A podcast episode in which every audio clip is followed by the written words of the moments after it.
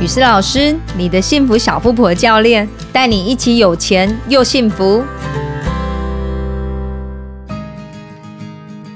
那这一次要讲的主题是升迁加薪需要运气，怎么让自己变得好运？这个月是一年的开始，对于新的一年，你一定有一些计划，是不是呢？特别是有些人总觉得时不我与，升官加薪没有自己的份，看着同期进来的同事一个个升上科长、副理、经理，自己还是小小的职员，你的心里是不是在想着一句话：戏棚下站久，总有一天会轮到我。但是都站了好几年，脚都酸了，怎么都还没有轮到我呢？那么，雨诗老师今天来跟你谈谈陈淑芳这位老演员的故事，你看看可以从她身上学到怎么样的一堂课。这次金马奖落幕，被讨论最多的当属陈淑芳，她已经八十一岁，演了六十三年的戏，第一次入围就以《孤味》《亲爱的房客》两部电影。一次南瓜最佳女主角与最佳女配角殊荣，她演过舞台剧、电视剧、台语电影，亲身经历影像作品从黑白进入到彩色。金马奖是她迟来的祝福与肯定。你有没有想过，这么漫长的演艺生涯未曾获奖，陈淑芳是怎么走过来的呢？又如何一直坚持戏剧职人的专业要求？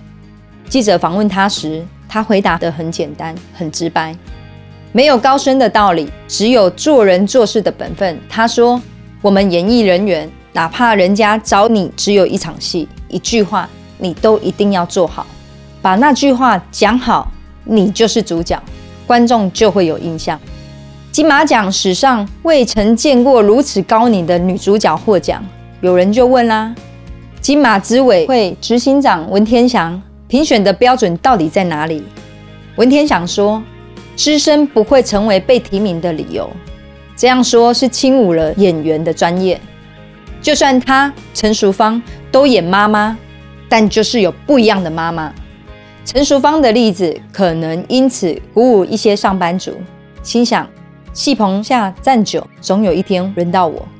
那么我就等着，有一天就会站到我想要的位置。雨诗老师有不同的看法，那就是不论人生或职场，主动出击才是最佳的防守策略。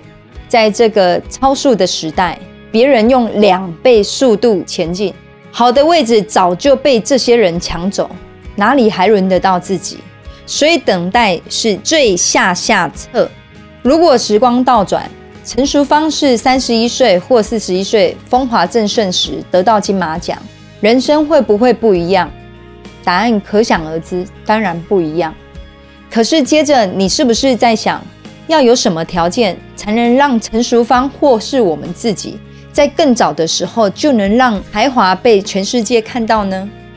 或许除了持续努力之外，还需要很多运气。但平凡如我们，要怎么样培养出好运气呢？雨诗老师告诉你，其实运气就藏在我们日常生活中，它是跟着我们环境中的人事物互动之后的结果。你可能听过某个艺人进入演艺圈的契机是陪着朋友参加试镜，结果朋友没有上，反而是本来以玩票性质参加的自己却凭中选，或是本来接手其他人手中接近倒闭边缘的业务的企业家。却因为改善了重点经营项目和客户组成，让公司起死回生。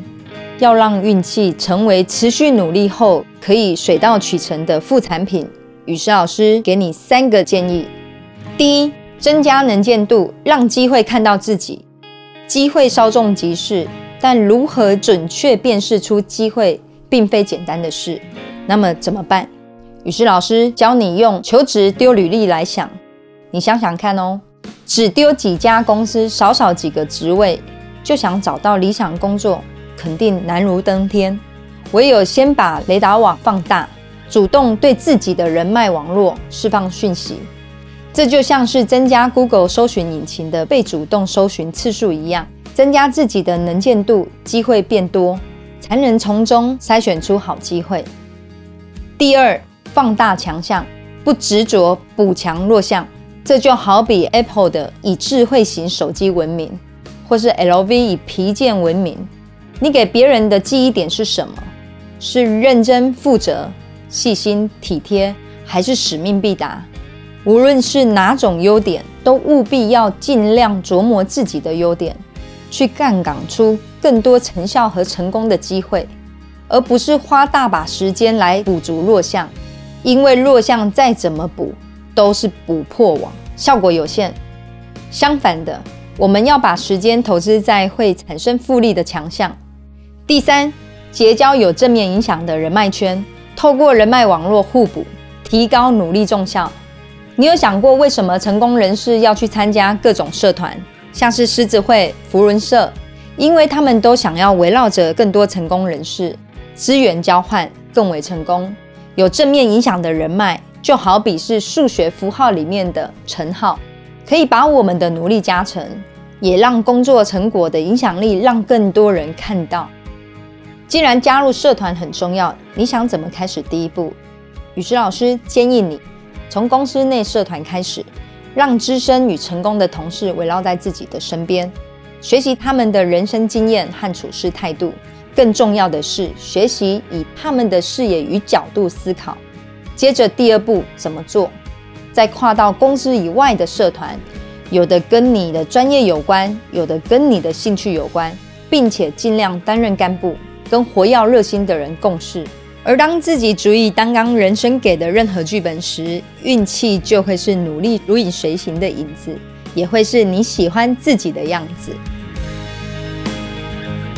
如果对你有帮助，请按赞、分享并追踪我。也许你的朋友也需要得到这样的讯息，让我们一起来帮助他。